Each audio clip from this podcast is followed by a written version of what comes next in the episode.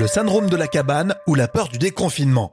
Moi, c'est Rémi Berthelon et vous avez lancé comme tous les matins, au lever du soleil, l'info en brief sur assistants vocaux et podcast.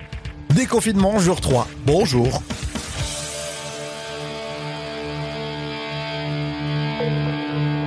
Au lever du soleil Avec Rémi. La cabane au fond du jardin. À la une de ce podcast, ça fait peur de quitter la maison.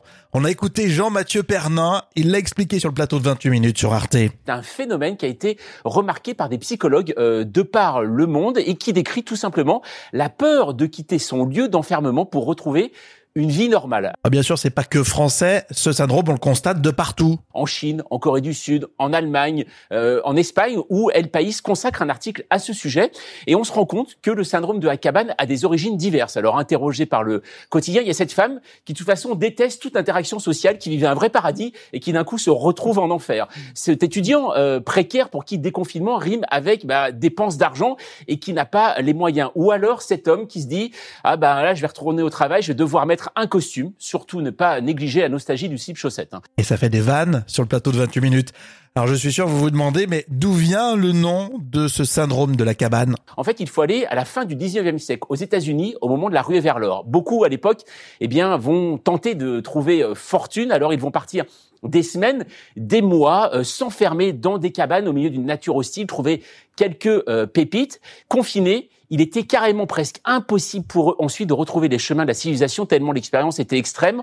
On parle alors de cabin fever ou de syndrome de la hutte. Le syndrome de la hutte, ça veut dire que vous avez envie de sortir de chez vous, mais euh, allez uniquement à Pizza Hut. Euh, en replay évidemment sur arte.tv. Un petit focus radio. On a entendu sur RTL les conséquences du Covid-19 sur le festival de Cannes. Le festival non pas de cette année, mais de l'année prochaine. Thierry Frémaux, délégué général du festival. Oui, il y, y, aura un problème pour tout le monde d'ailleurs, hein, même quand on parle beaucoup des télévisions et des, des feuilletons, des séries, euh, c'est la, la, même chose, il y aura un problème de matière. Euh, bah justement, une grande partie de la, de la production 2020 a décidé d'attendre 2021 euh, pour euh, la sortie ou même pour la sélection canoise.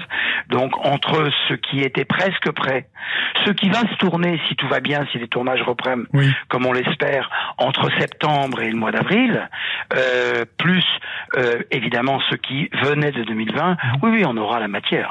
Et on voit encore plus loin. En 2023, vous savez, la Coupe du Monde de rugby est prévue en France. Elle n'est toujours pas reportée.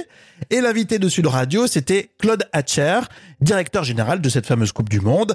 Il avait pris une assurance pandémie en cas d'annulation. Euh, moi, j'avais travaillé au Japon pendant huit ans. Et je savais que le mois de septembre et le mois d'octobre au Japon était une période où il pouvait y avoir des incidents climatiques. Donc on avait décidé de, de prendre une assurance annulation avant la Coupe du Monde de rugby au Japon parce que le marché à ce moment-là était plutôt stable depuis 5 ou 6 ans en matière de, d'annulation d'événements sportifs et que les prix des primes à payer pour ce type d'assurance n'étaient pas.